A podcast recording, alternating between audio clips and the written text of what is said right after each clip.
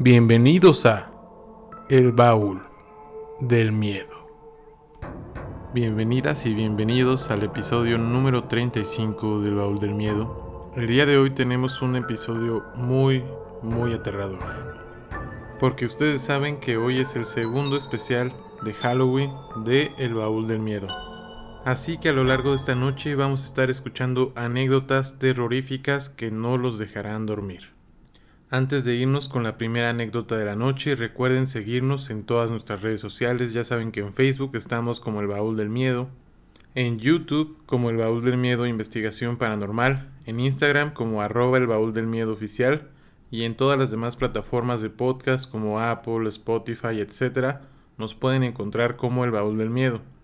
Es muy importante y les agradecería bastante que nos pudieran seguir, ya que nos sirve para estar en contacto y para que todas y todos ustedes puedan ser partícipes de este su programa favorito. Sin más, vamos con la primera anécdota de la noche. Estoy seguro que muchos habrán escuchado que las casas tienen energías residuales. Pero ¿qué pasa cuando acabas de llegar a una casa y todo te indica que hay un demonio ahí? Vamos a escuchar esta primera anécdota.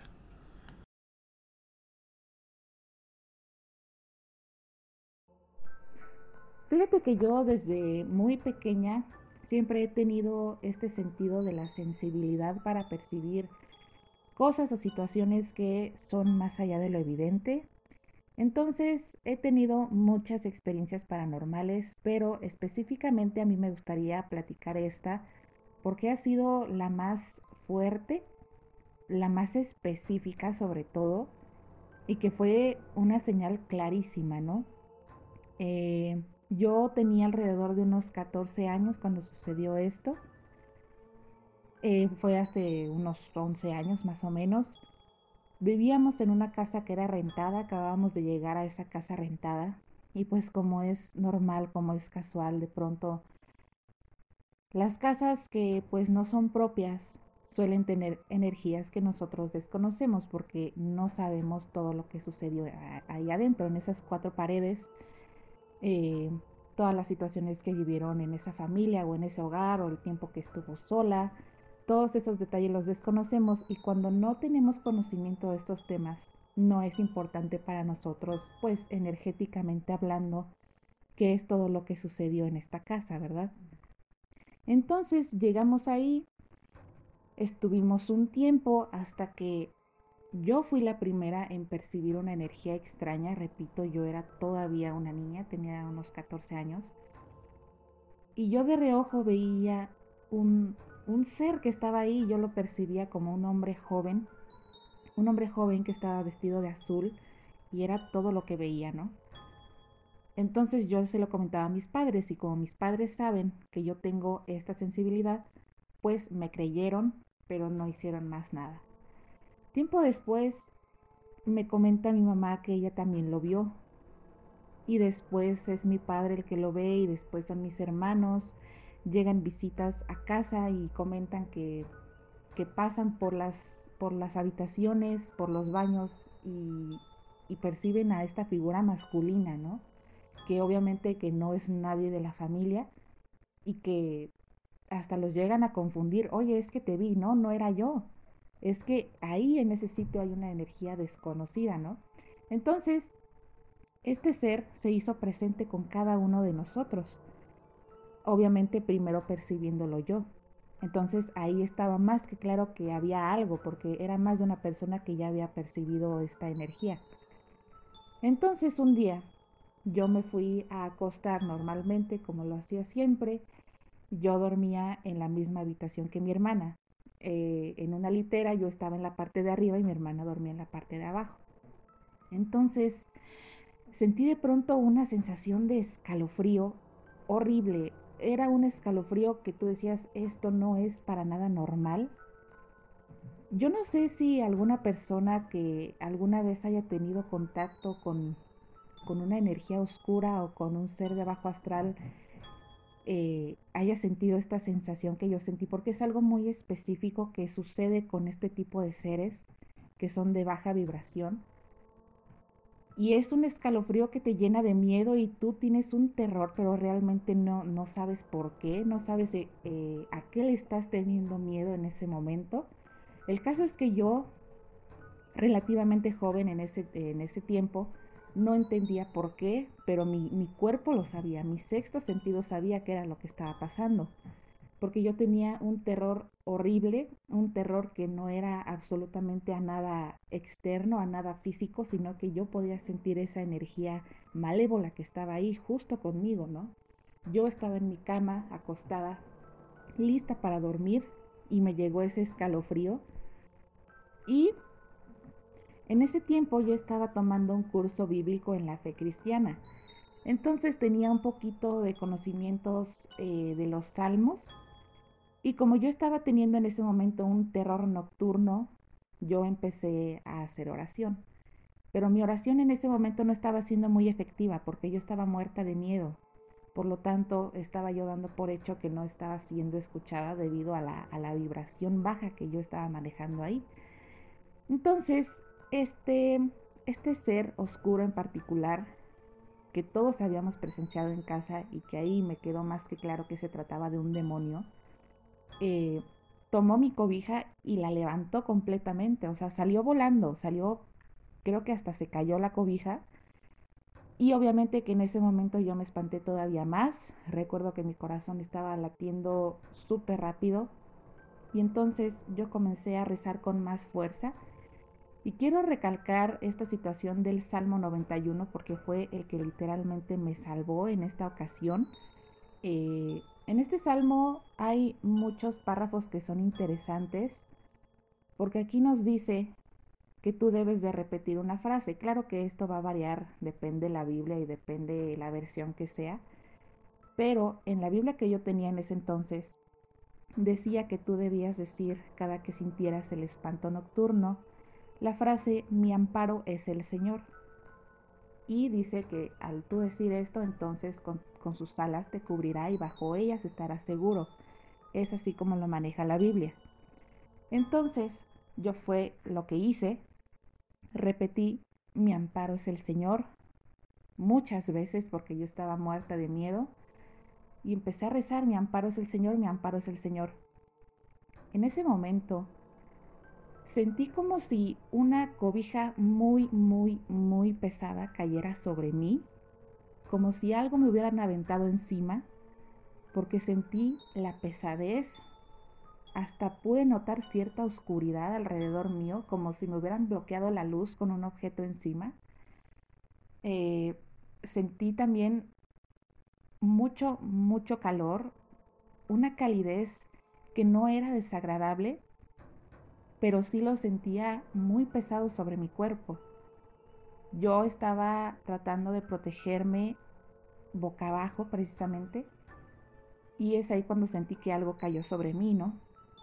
Me quedé quieta, no hice absolutamente nada y al pasar de los minutos yo percibía unas manos pequeñas de unos 10 centímetros alrededor que estaban sobre mis costillas y también podía percibir una respiración lenta, pausada y, hasta masculina, porque yo no sé si a los demás les pase, pero hasta en la respiración puedes a lo mejor notar el tono o el sexo de la persona. Bueno, a mí me pasó en esa ocasión, yo sentía una respiración masculina de mi lado izquierdo y sentía también sobre mí un cuerpo pequeño como de un niño de 5 o 6 años que estaba postrado en mi espalda, con sus manitas en mis costillas y con su respiración de mi lado izquierdo.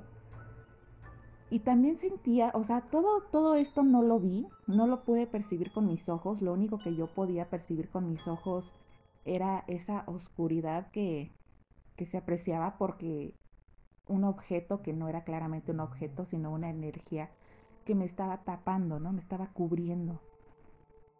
También sentía en todo, toda la extensión de la cama y en lo que sobraba de mi cuerpo, unas alas enormes, gigantes, eran de verdad muy, muy grandes. muchísimo más grandes que, que el cuerpo en cuestión y más grandes que yo inclusive. Y estaban completamente cubriéndome, no solo a mí, sino más allá del borde de la cama. Entonces fue ahí cuando entendí lo que estaba pasando, porque también es importante eh, recalcar que en este Salmo 91 dice ahí claramente que a sus ángeles enviará para que te protejan, ¿no? Entonces, esto a mí la verdad me pareció increíble porque me pareció muy literal la descripción que da en la Biblia con lo que sucedió. Mucha gente dice es que la Biblia está escrita en parábolas, está escrita en sentido figurado, no es de pronto lo que quiere decir realmente y por eso se han hecho muchos debates y se han hecho muchas religiones porque no no tratamos o no terminamos de comprender el verdadero mensaje que nos da la Biblia, ¿no? Entonces, esto para mí fue una experiencia muy literal de lo que viví en este, en este salmo bíblico, porque a partir del momento en el que cayó ese ángel sobre mi cuerpo, ese ser malévolo que estaba ahí, evidentemente ya no pudo molestarme más, se molestó, de hecho, yo ya no volví a sentir nada, con el paso de los minutos comencé a tranquilizarme, a entender qué era lo que estaba sucediendo y simplemente me quedé dormida. Al día siguiente yo le platiqué esto a mi hermana, le dije, oye, pasó esto y esto. Me dijo, sí me di cuenta, porque recordemos que ella estaba dormida en la parte de abajo de la litera. Me dijo, sí me di cuenta, porque cuando yo noté que tú te tranquilizaste, tomaron una cosmetiquera mía y la azotaron contra el piso. Y yo eso ya no lo pude escuchar, ya no lo percibí. Y ella me platicó que, que esto sucedió y evidentemente esto hubiera generado algún ruido, pero yo no lo percibí en ese momento. Entonces a mí me protegieron de forma física y también de forma mental porque ya no pudo espantarme. Entonces esto fue algo muy real, muy vivido. Ha sido la experiencia con la que más he tenido contacto no solo con seres de bajo astral, que repito, he tenido varias, inclusive me han, me han hablado, me han susurrado, pero siento que esta fue la más vivida.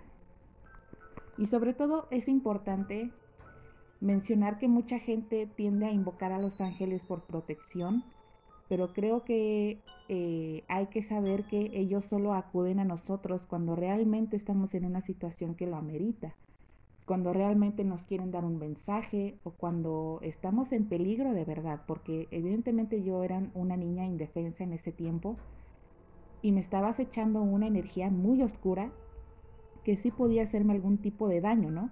Entonces por eso es que esa ayuda celestial acudió a mí y hay que saber cómo manejar todas estas cosas, pero básicamente mi experiencia se basa en algo muy vivido, relacionado a la Biblia, que yo no tengo la fe al 100% en la Biblia, pero creo que hay cosas que sí son ciertas. Entonces, pues eso es todo. Definitivamente fue una anécdota aterradora. Vamos con la siguiente de la noche, que nos habla un poco acerca del tercer ojo y todos los dones que éste conlleva. Pero también, muchos de estos dones pueden llegar a dar miedo si no los comprendes. Bueno, yo tengo un don que se llama el don de tercer ojo y un don de sanación, pero ahorita el que importa es el de tercer ojo. Eh, mi tipo de don espiritual viene por linaje, es decir, que el dones espirituales vienen por herencia de tatarabuelas, bisabuelas, abuelas, etc. O sea que mi bisabuelita, mi abuelita, mi mamá, algunas tías, algunas primas pueden ver cosas, escucharlas, soñarlas y demás. Las personas que tienen el don de tercer ojo no necesariamente pueden ver las mismas cosas del plano espiritual. O sea, algunas cosas, algunas cosas, algunas personas pueden ver ángeles, otras pueden ver el aura, otros sus guías espirituales, otros familiares, eh, personas que ya fallecieron eh, y demás. Lo que yo veo y por lo que me daba mucho miedo, como que aceptar mi don y al mismo tiempo, este, aparte de miedo, o sea, me sentí muy juzgada porque, o sea, yo salí del closet desde niña, o sea, yo desde primaria yo dije que veía cosas y eh, pues, las personas me juzgaron muchísimo porque pensaron que yo estaba loca e incluso me mandaron al psicólogo cuando yo estaba en primaria porque fue en primaria que yo empecé como a contar las cosas que a mí me pasaban y me mandaron al psicólogo, lo cual es muy interesante porque mi primaria era eh, de inspiración cristiana o algo así. Y, o sea, yo creo que para ser de ese tipo de escuela, como que deberían entender los dones, porque incluso vienen en la Biblia, o sea, no es como que algo que se haya inventado el hombre o algo así. O sea, vienen en la Biblia y los describe súper bien, entonces yo no entendía por qué me mandaban al psicólogo, la verdad. Bueno, total, yo empecé a contar estas historias cuando yo estaba en primaria, cuando estaba niña, porque había una de mis compañeras en clase de, de fe o formación, algo así se llamaba, en clases de Diosito, pues, donde estábamos hablando de los ángeles, ¿no? Entonces esta niña dijo que ella podía ver ángeles. Y este, la maestra que nos daba clases estaba súper emocionada y le preguntaba que cómo se veían y que se puede hablar con ellos y todo. Y a mí me súper fascinó esta, esta niña, o sea, en plan de que ella también podía ver cosas. Y yo dije, wow, yo también puedo ver cosas. Y la maestra en plan de que, ¿en serio? ¿Y qué puedes ver? Que no sé qué. Bueno, lo que yo puedo ver se llama malas muertes, o sea, veo las personas que murieron eh, de forma no natural, o sea, murieron en accidentes, quemadas, suicidadas, asesinadas. Yo veo todo eso. Entonces, claro que es horrible y claro que no es muy cómodo escuchar a una niña decir que ves una persona con medio cráneo partido caminando por la calle y con la ropa ensangretada, rasgada y con una mano torcida. O sea, claro que no es nada cómodo. Entonces yo empecé a decir lo que yo podía ver y claro que todos se asustaron y me tomaron de loca y ya después terminé en el psicólogo. Mm, yo no comprendía que yo era la única que podía ver a las personas porque te digo, o sea, yo las podía ver como persona material. Entonces la verdad es que no lograba distinguir si era un espíritu o si era una persona real. Entonces yo pensaba que todo el mundo lo podía ver, pero resulta que no. Y me di cuenta cuando yo empecé a, empezaba como a asustar mucho a las personas que iban conmigo. Mis papás ya están súper acostumbrados, o sea, siempre que íbamos de paseo era en plan de, oye papá, ¿por qué esa persona tiene medio cráneo partido y caminando con la ropa rota, no? Y mi papá no lo podía ver, pero jamás me lo dijo, o sea, me decía, ay, pues no sé, igual y tuvo un accidente, este, pues no sé, hay que llenarlo de luz, este, rezar por él y todo eso, ¿no? Y cuando yo salía con personas de mi familia, pero que no tenían este, mucha, mucha experiencia de lo que era ver cosas, pues claro que se asustaban, o sea, yo podía salir con mis tías, con mis tíos, y era igual de que, oye, este, ¿por qué hay una persona atropellada abajo del tráiler? y no lo podían ver, entonces yo me di cuenta de que es cuando pues yo podía ver cosas que las personas eh, pues no podían. Y eh, pues aprendí que no eran cosas muy, muy bonitas. Entonces me empezó a dar un poco de miedo igual.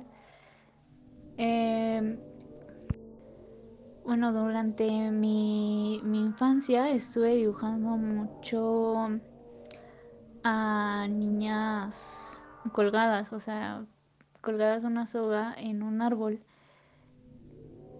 Y lo raro es que yo veía Discovery Kids, o sea, no es como que pasaran ese tipo de imágenes.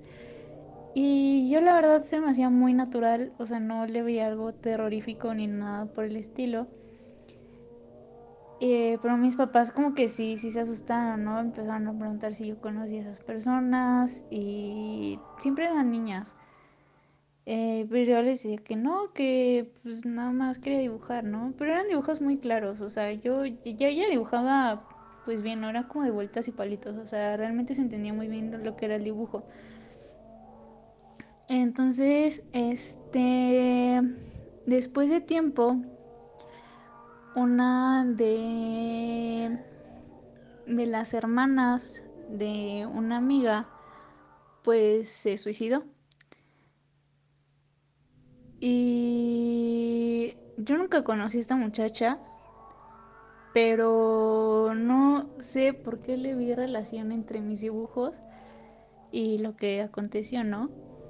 Ya después cuando empecé como a meterme a estos temas espirituales, pues me di cuenta de que el don de ver las malas muertes incluso puede percibirse antes de que la muerte pase. Total, me dio mucho miedo. ya no quise saber nada de del don, eh, ni nada por el estilo, ni de las cosas paranormales. Pero la verdad es que a mí me apasionaban mucho estos temas. Aparte de que mi familia está este pues muy relacionada con la vida paranormal porque pues son personas que eh, no es como que en su casa se caigan los vasos o se escuche, no, no, o sea, de verdad ellos han podido interactuar con espíritus, los han hablado, los incluso los han este han peleado con ellos, entonces yo estaba muy relacionada a la vida espiritual. No era como algo que podía bloquear completamente. Y en una de esas ocasiones, cuando pues yo dejé de ver por años y dejé de escuchar por años porque me, me dio miedo y bloqueé el tercer ojo, entonces, este, un día yo estaba sola en mi, en mi casa, yo estaba trabajando en el comedor y estaba sola, era de noche y ya no. Y yo tenía los audífonos este, puestos y en eso escucho una voz de una persona, un hombre que me dijo, puedo verte. Pero yo lo escuché en la sala, o sea, está el comedor y a unos pasos está la sala. Entonces yo volteé a ver a la sala a ver si había prendido la tele o qué onda, porque yo lo escuché clarísimo que fue ahí en la sala, ¿no? Entonces yo volteé, pues claro que no había nadie. Y apagué la bueno, no, pues este silencié eh, la música que estaba escuchando y como que presté más atención a ver qué me qué decían, ¿no? Y era la misma voz del hombre que me dijo que tú me traicionaste. Pero era una voz muy muy andrógina, o sea, yo digo que es un hombre, pero la verdad es que es una voz muy andrógina, no la podría distinguir exactamente. Y se escuchaba muy diferente a como se escucha una voz humana. O sea, en plan, eh, es que no, sé cómo describirla. Eh, siento que no, que no se escucha por los oídos, o sea, es como una vibración que tú puedes captar. La verdad es que no sé cómo distinguirlo. Entonces yo me super espanté, llegó mi mamá, yo estaba chillando y mi mamá así como de ¿qué, qué tienes? Y ya le platiqué, entonces me dijo que si yo había eh, prometido algo, porque yo cuando era niña pues yo hablaba con, con los espíritus, no me daba miedo. Y las veces que hablaba con ellos siempre les prometía como una misa, como para que ellos pudieran encontrar la luz, o un rosario o algo. Y mi mamá me dijo que si no, de casualidad de niña no prometí un eh, rosario, una misa o algo a una persona, y al final pues se me olvidó y no lo cumplí. Y yo le dije que no, que no me acordaba de nada de eso y que no tenía ni idea, o sea, no tenía ni idea de quién era la persona que me estaba hablando eh, me metí a tomar clases con una chamana y le comenté de esto. Y me dijo que era un guía espiritual, o sea, un ancestro mío, que como ya les había mencionado, mi tipo de don es por herencia. Entonces era un ancestro mío que tenía el don y que él estaba destinado a que yo desarrollara el don de la sanación. Entonces, al yo bloquearte este tipo de dones de la visión del tercer ojo, etcétera, pues también bloqueé el don de la, de la, sanación, que es una sanación espiritual, es como una limpia, por así decirlo. Entonces, o sea, si ese ancestro tenía el propósito de mí guiarme durante ese camino de vida, pues claro que lo dejé sin trabajo, o sea, no tenía nada que hacer conmigo. Y fue cuando eh, los espíritus también se enojan, ¿eh? O sea, no creen que por ser espíritus no no se enojan ni nada. De hecho, sí, sí lo hacen y eh, pues depende de tu, del carácter igual de, del espíritu. Es como tú también te afecta a cómo tú reaccionas ante las circunstancias. Bueno, después de esto, pues me dejó claro de que qué es lo que tenía que hacer en este plano. Y empecé a estudiar con una chamana. Eh, me ayuda como a canalizar la, este, las energías, este, cómo aplicar el don y demás. Y lo más reciente que pude percibir fue cuando yo estaba arreglándome en el espejo y en el espejo vi una manchita este en la esquina, en la esquina superior derecha. Y después pues ya enfoqué bien eh, la manchita que yo podía ver y apareció una cara de una mujer, una mujer muy vieja. Y ya, o sea, apareció y ya se desvaneció, ¿no? Y también, o sea, se lo comenté a esta, a esta chava y ella puede ver a los ancestros, ella tiene un don tercer ojo, pero ella puede ver a los ancestros y a los ángeles. Y me dijo que esa persona era un guía espiritual mío y que era un ancestro mío, o sea, era mi tatarabuela. Entonces, cuando se te aparecen tus guías espirituales, es como para mandarte mensajes en plan de que estás yendo por el camino correcto, o sea, el camino que planearon para ti y que al mismo tiempo como que te está recordando que ellos, ellos te están cuidando. Y pues ya. Definitivamente ese tipo de dones muchas veces conllevan que vivamos ciertas experiencias que a lo mejor no son tan gratas, pero aún así es muy interesante el poder saber acerca de todo este tipo de experiencias, quizás aterradoras, pero a la vez muy espirituales. La siguiente anécdota que les quiero compartir esta noche nos la mandó nuestra seguidora Kat mediante Facebook y me voy a permitir leérselas. Cuando la pandemia llevaba unos meses, poco antes del 10 de mayo, me soñé en casa de mi abuela paterna. La casa tiene unos 100 años, tal vez un poco más, y es tan imponente que la han pedido varias veces para hacer grabaciones. Por citar un ejemplo, es la casa del niño principal en el Atlético San Pancho. Total, en este sueño llegaba a la casa en la noche, y como siempre las luces del comedor estaban encendidas. Sentadas en la mesa estaban mi mamá y un par de tías. Yo me sentaba y platicaba con ellas mientras todas esperábamos a que alguien llegara. Yo suponía que mi abuela, como para tomar café, había tazas y pan en la mesa. De repente, en el suelo de madera detrás de mí, sonaban unos pasos apurados como de unos tacones, y volteé para ver quién era. No la reconocía, pero me parecía familiar, era una mujer alta, con un peinado como de los cuarentas, unos tacones y falda café, y un suéter verde esmeralda. Me ponía una mano helada sobre el hombro derecho y me decía, ¿y mi hija? ¿Dónde está mi hija? Y yo no tenía idea de quién era su hija, pero me ofrecí a ayudarla a buscar. Cuando me levantaba a hacerlo, todo se puso negro. Y me desperté, todavía con la sensación de frío en el hombro que la mujer había tocado y con un cierto impulso de buscar a mi abuela, la dueña de la casa. En cuanto pude fui, estaba en su jardín cortando rosas, hecho un mar de lágrimas. Le pregunté qué pasaba. Me dijo que ese iba a ser el primer año que no podría llevarle rosas al panteón a su mamá, que era el aniversario de su muerte. Ahí claro me hizo sentido todo. La mujer de mi sueño era la misma de una foto, la única de cuerpo completo que nos queda de mi bisabuela. Murió cuando mi abuela era apenas una niña y siendo la menor de sus hijos. Evidentemente no pude estar ni disfrutar su niñez, por lo que siento que de alguna manera Vino a buscarla y a ver que estuviera bien. Realmente muchas veces se dice que la única fuerza que logra traspasar la muerte es el amor, y con esta anécdota creo que podemos darnos cuenta de que, pues esas personas que queremos tanto a nuestros familiares, siempre se manifiestan de diferentes formas para recordarnos que siguen aquí con nosotros. La anécdota que sigue nos la mandaron de Pachuca. Es una historia bastante aterradora incluso pudiera llegar a ser una posesión, pero los invito a que le escuchen y que formen su propia opinión. Vamos allá. Hola, buenas tardes. Eh, les envío mi historia. Mi nombre es Andrea García y mi historia se sitúa hace no mucho, como seis años. Yo soy de Pachuca Hidalgo y mi historia em, se sitúa en esta ciudad.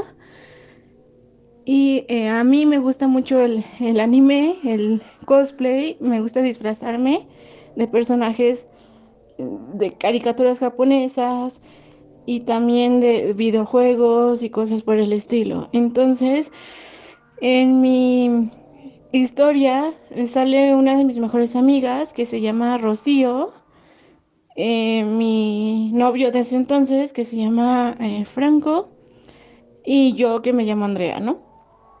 Eh, vamos a una expo de anime, los tres venimos disfrazados de cierta forma, regresamos a mi casa, que es una ya viejita, de ocho pisos, con 95 escalones, si no mal recuerdo, y este, ah, nos habían contado anteriormente que en esa eh, casa, perdón, habían fallecido varias personas. Nos habían dicho que primero eh, había fallecido un viejito que tiene un traje como de los años 20, negro con rayas gruesas blancas y su sombrero de bombín. También nos dijeron que eh, había fallecido una niña, es importante que recuerden esta, eh, se llamaba Carolina, porque más adelante eh, aparece en, no es mi historia, es más bien como una anécdota que me sucedió. Entonces, esta niña tiene cierta importancia, ¿no? Entonces, este, me habían dicho que la habían aventado de las escaleras, se pegó en la cabeza y falleció, ¿no? También más o menos como en esos años, eh, les digo que mi casa ya es viejita, entonces, este, no, yo llegué con, con mi amiga y con mi novio de ese entonces a mi casa y eh, teníamos hambre. Entonces mi novio empezó a hacer pues algo sencillo, unos volcanes que son tortillas de harina con queso arriba y eh, estaba cocinando.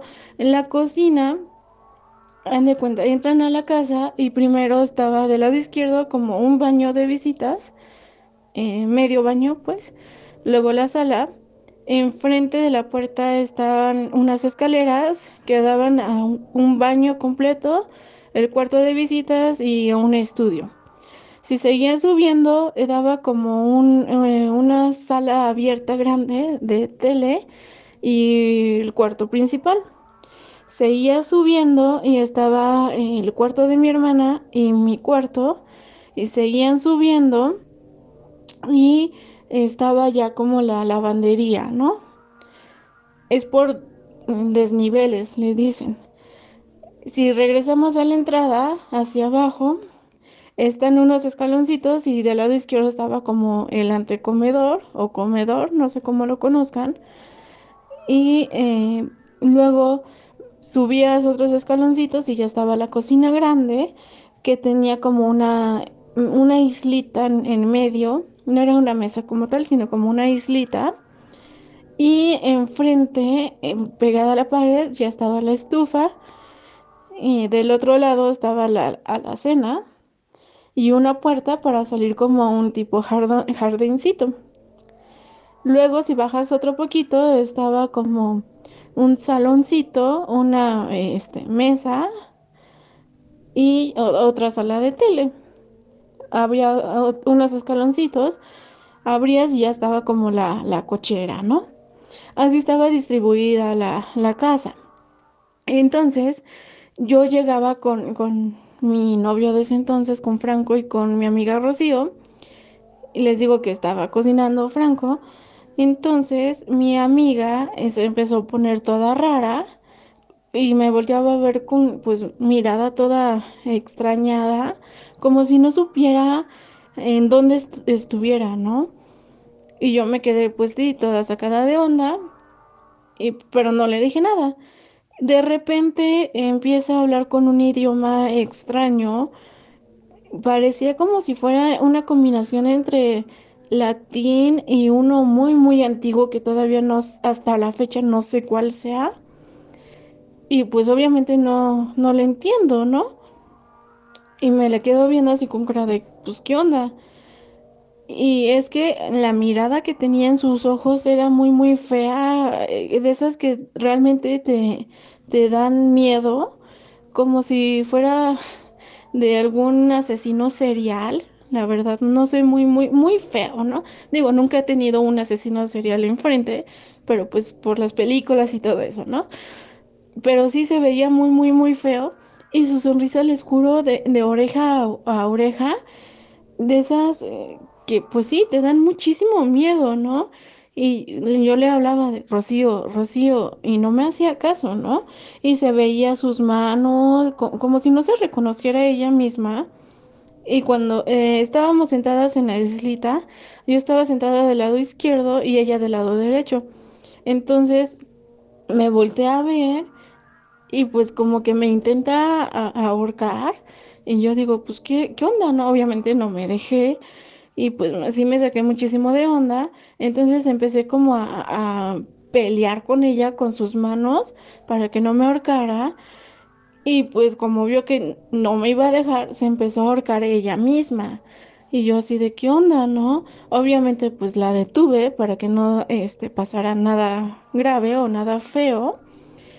Y pues, o sea, Franco cocinando, como si no eh, hubiera escuchado nada, ¿no? Y es que también pues teníamos eh, música, em, ¿cómo les explico? Música mm, de tipo ska que este, le gustaba mucho a, Franco, ¿no?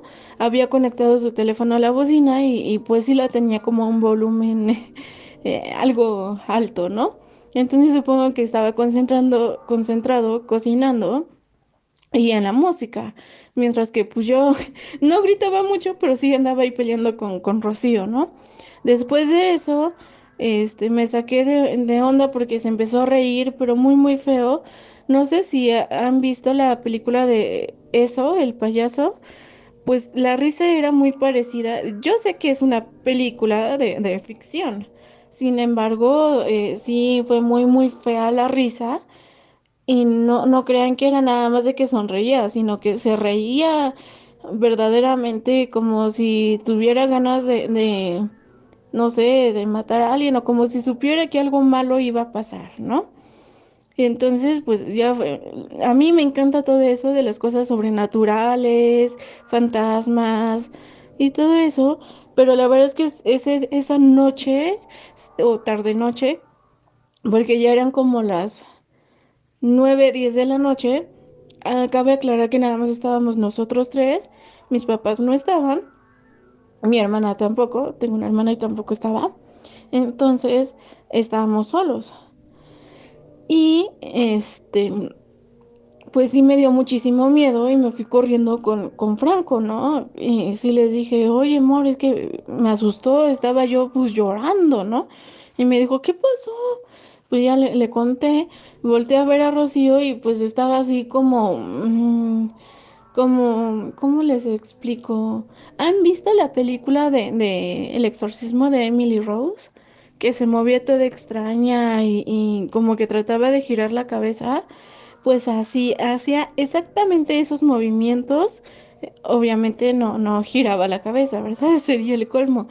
Pero sí, este, se estaba moviendo así muy, muy feo.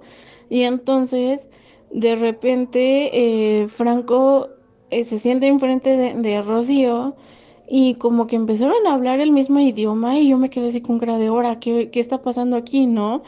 Y me dio muchísimo miedo porque dije, el hecho de que él estuviera hablando el mismo idioma que, que ella, quiere decir que a lo mejor mi novio también está poseído como mi amiga y entre los dos me podían hacer algo pues feo, ¿no? Digo, no, este, no sé, encerrarme y, torturarme o, o, no sé, o sea, yo ya me estaba imaginando hasta lo peor, ¿no? De que me iban a matar, que estaban haciendo un complot, horrible, horrible.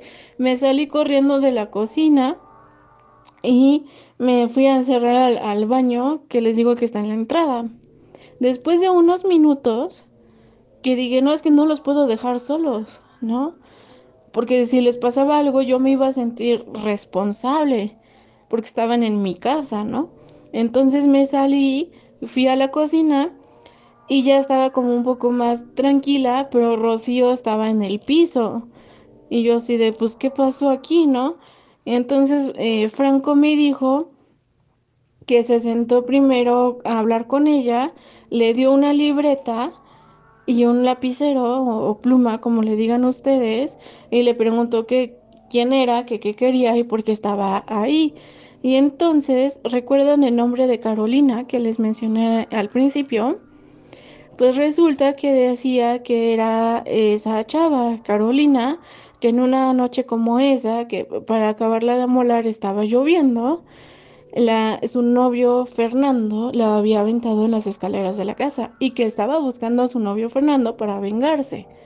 Entonces, eh, mi novio de ese entonces, Franco, le dijo que no este, vivía ningún Fernando ahí, que se estaba equivocando, que esa casa la habían vendido, posteriormente la estaban este, rentando, porque nosotros la estábamos rentando, y que no había ningún Fernando, ¿no?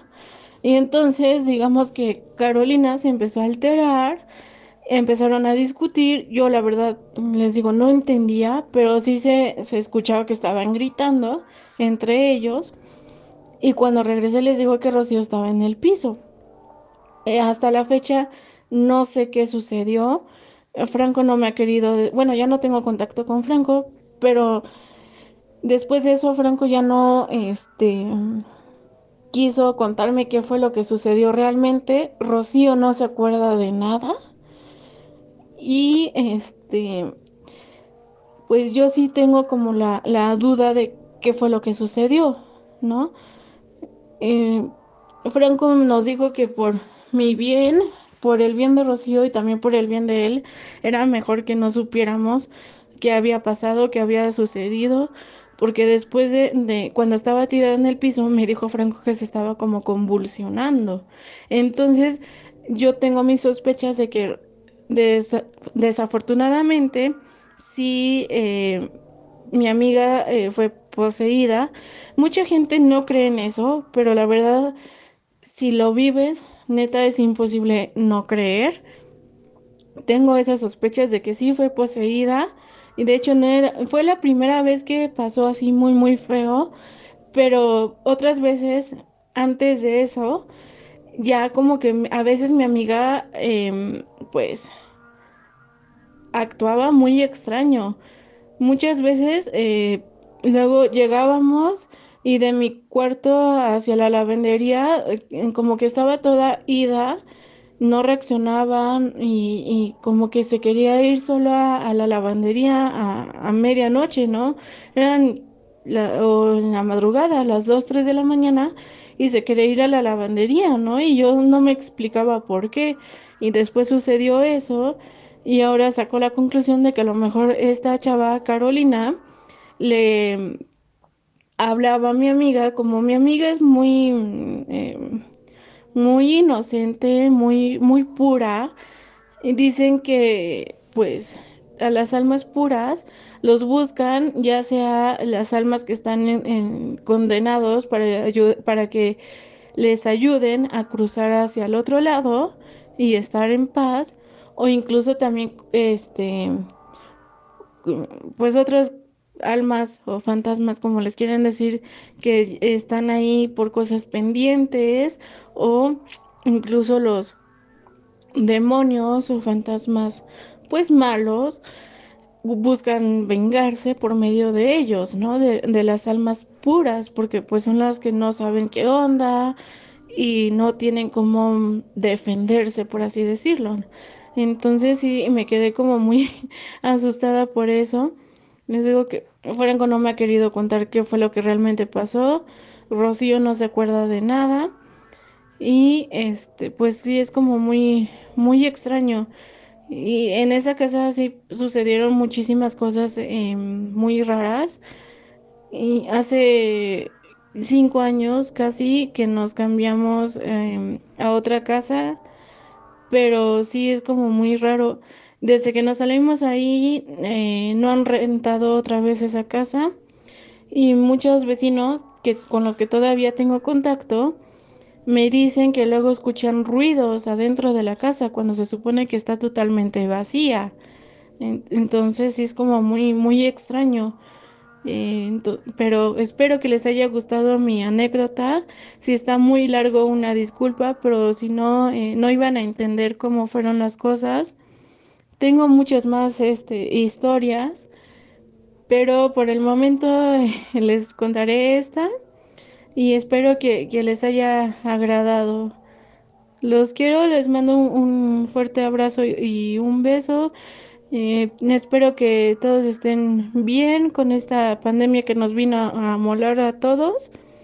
Y este les deseo que estén pasando felices fiestas, eh, Halloween, Día de Muertos.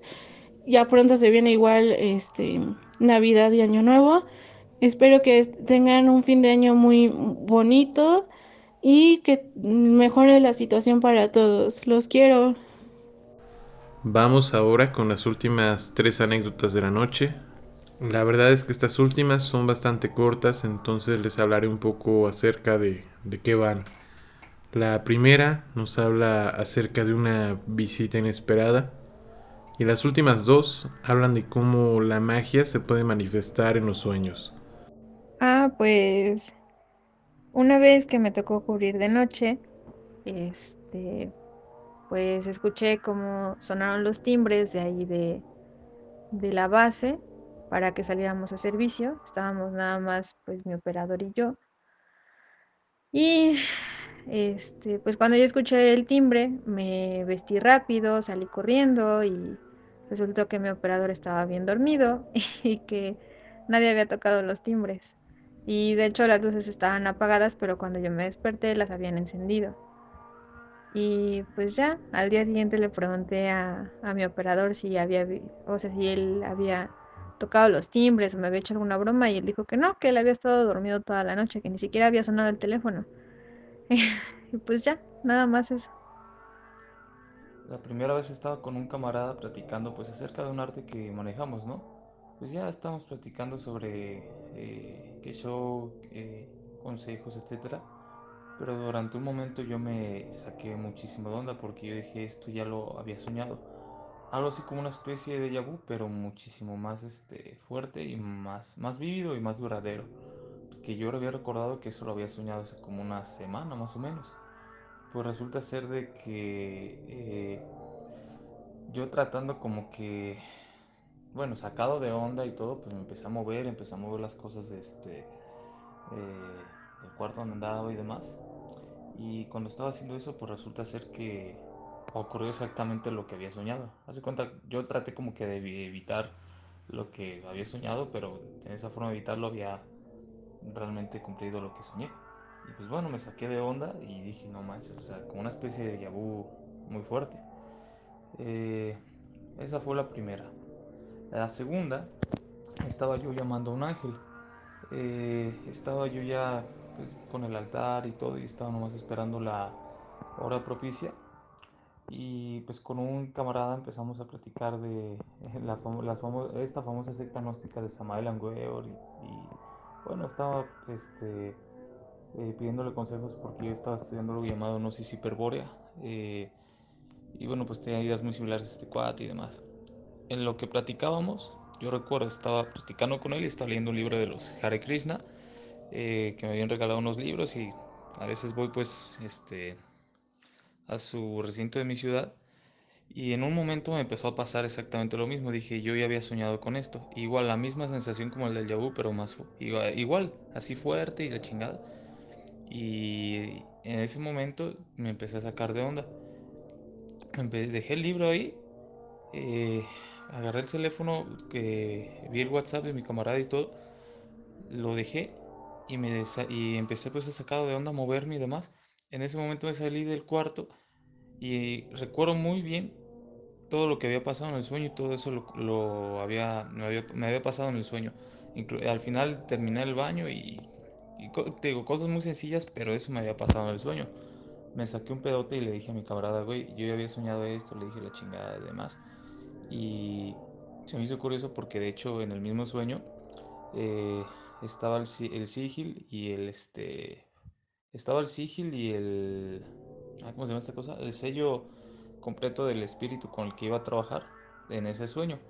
Pues fue mi pedote cuando yo estaba ya yo ahí con ese mismo eh, sello eh, dentro de esta de este pequeño lapsus de 20 segundos que te digo en el cual está ocurriendo lo que yo había soñado. La tercera y más cabrona que me, esta me sacó un poco más de pedo fue que hace como una semana y media más o menos eh, yo tuve un sueño con un camarada, es amigo mío, amigo lejano, pero pues este, amigo pues lejano.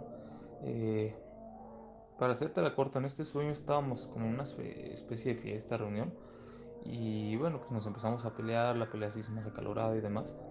Y en un momento él me empezó a, llorar y me empezó a decir que yo no era nadie para reclamarle su dolor, su sufrimiento. Eh, resulta ser que en ese sueño, va a sonar raro, pero como que en el sueño ya lo sabía. Eh, yo sabía que eh, a él se habían muerto sus papás y una mujer muy cercana a él en un accidente. Y se lo estaba, bueno, estuvimos una discusión sobre eso y demás, pero yo me levanté y me saqué mucho de onda. Y bueno, a los dos días o el día siguiente, no recuerdo bien, fue, fue poco de eso. Fui con un camarada mío, estamos en el gimnasio, eh, estaba entrenando con él y pues él es muy amigo de, de él, con el que soñé. Pues ya en confianza le dije, oye, güey, este, necesito que me digas la verdad, este, eh, X persona, para no revelar su nombre, eh, ¿no tiene papás o qué pasó? Y pues bueno, mi amigo se sacó un poco de onda y me dijo, ¿por qué me preguntas eso? Y le dije, lo que pasa es que yo soñé, le explico más o menos cómo estuvo el sueño y demás. Y le dije, pero lo que más me sacó de onda es que eh, se me pasó una raro lo que te voy a decir, pero como que en ese sueño se me reveló que X persona, este güey, había perdido a sus padres y a una mujer muy cercana a él en un accidente, eh, como un accidente de coche o algo así, no lo sé, pero habían, habían muerto y que pues a raíz de eso él se había puesto pues pues como es ahora, ¿no? Pues resulta ser que mi camarada se sacó un pedote y me dijo, mira güey, es que te voy a decir algo, es que ese güey, ese como dos, tres años, dos años y medio más o menos, se murieron sus papás y su hermana en un accidente de coche. Eh, pues yo en ese momento me saqué de pedo y le dije, güey, pues es que yo soñé eso, soñé este, pues que pues eso que te estoy diciendo y demás. Y pues nada, güey. Digo que a veces me pasan ese tipo de cosas, güey. Y eh, se me hace curioso, ¿no? Y con amigos, pues que sabemos de estos temas, pues lo platicamos y todo, porque lo vuelvo a comentar, desde que yo inicié son más vívidos, más cabrones y más, ah, no sé cómo decirlo, como más, sí, más vívidos, más vívidos y fuertes, esa sería la palabra. Hemos llegado al final de este segundo especial de Halloween del Baúl del Miedo. De verdad que para mí es un gusto, como siempre, que nos escuchen. Y les agradezco a todas y a todos por el apoyo y la confianza que han tenido en este su programa favorito, El Baúl del Miedo. Antes de irme y desearles que pasen una terrorífica noche, les recuerdo que en Spotify pueden votar ahora para elegir el tema del próximo episodio que pasen una noche aterradora. Recuerden que pueden seguirnos en todas nuestras plataformas. Estamos en Facebook como El Baúl del Miedo y en YouTube como El Baúl del Miedo Investigación Paranormal. También tenemos un correo de contacto que es el baúl del miedo investigación gmail.com, en donde ustedes pueden mandarnos sus anécdotas, fotos o cualquier cosa que quieran que pasemos aquí en El Baúl del Miedo.